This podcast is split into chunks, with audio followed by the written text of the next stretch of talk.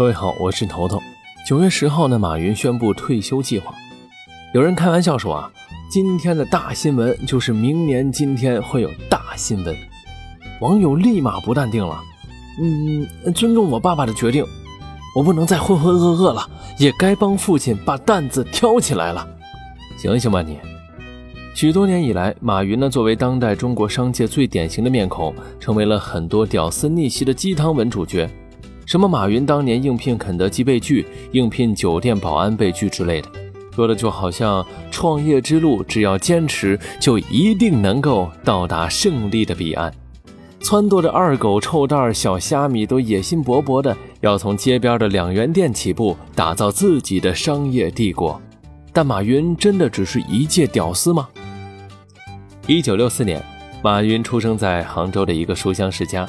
父亲马来法是浙江省曲艺家协会第四、第五届主席，属于副厅级别，相当于副市长啊。这个背景岂是普通的屌丝能拥有的？就算没有沾到家里的光，至少也拥有了一般人无法企及的生活环境和事业。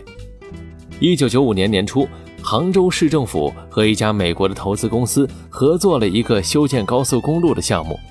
但杭州方面的工程进行了一年多，美国这家投资公司却迟迟没有按期支付合同金。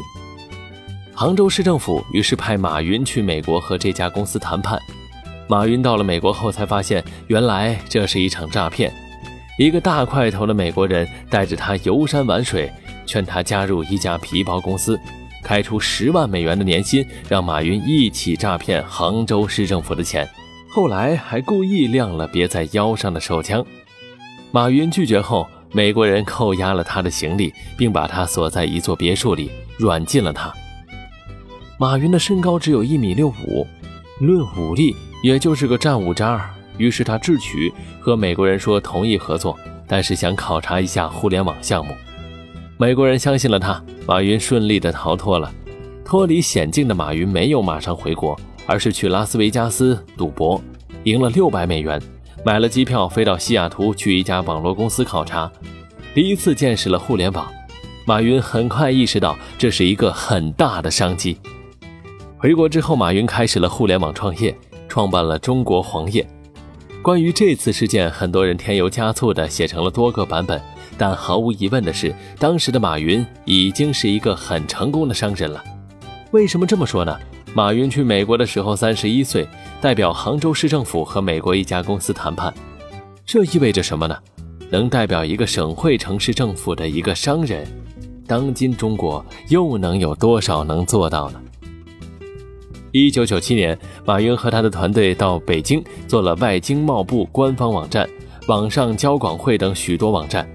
注意了，马先生做的是中央级的网站。试问一下，能做到这个程度的人有多厉害呢？一九九九年三月，马云带领十八罗汉凑够五十万人民币，在他的别墅里创办了阿里巴巴。后面的故事大家都知道了，所以说别想得太幼稚，别觉得一个普通人就是幸运的握住了互联网的商机，就能够把阿里巴巴做到四千多亿美元的市值。且不说背景。但是这种敏锐的商业嗅觉就不是普罗大众能够企及的。鸡汤文呢，曾经说他到肯德基面试做服务员，结果被拒绝了。这样写无非是想刺激广大创业者，但也很容易误导他们。在九十年代，肯德基刚进入中国，是毫无疑问的高端餐饮，对外贸的需求很高。马云怎么可能用自己的短板去挑战呢？实际上，马云一开始创业就显示出非凡的实力。创业者千万不可以简单的把自己和马云相提并论，因为根本就不够格。但现在的年轻人显然幸运的多，因为在马云二十年的苦心经营下，今天的阿里巴巴已经有了一整套挑选人才、培养人才，并让年轻人迅速晋升的体系。在中国目前的民营企业当中，这条路显然是最畅通的。不过，你到底能不能进入这个体系？你跟阿里想要招揽的人才还差几级阶梯？你需要一本完整指南。本期头头是道，跨过马云爸爸的变形记，寻找和你我有关的通关秘籍。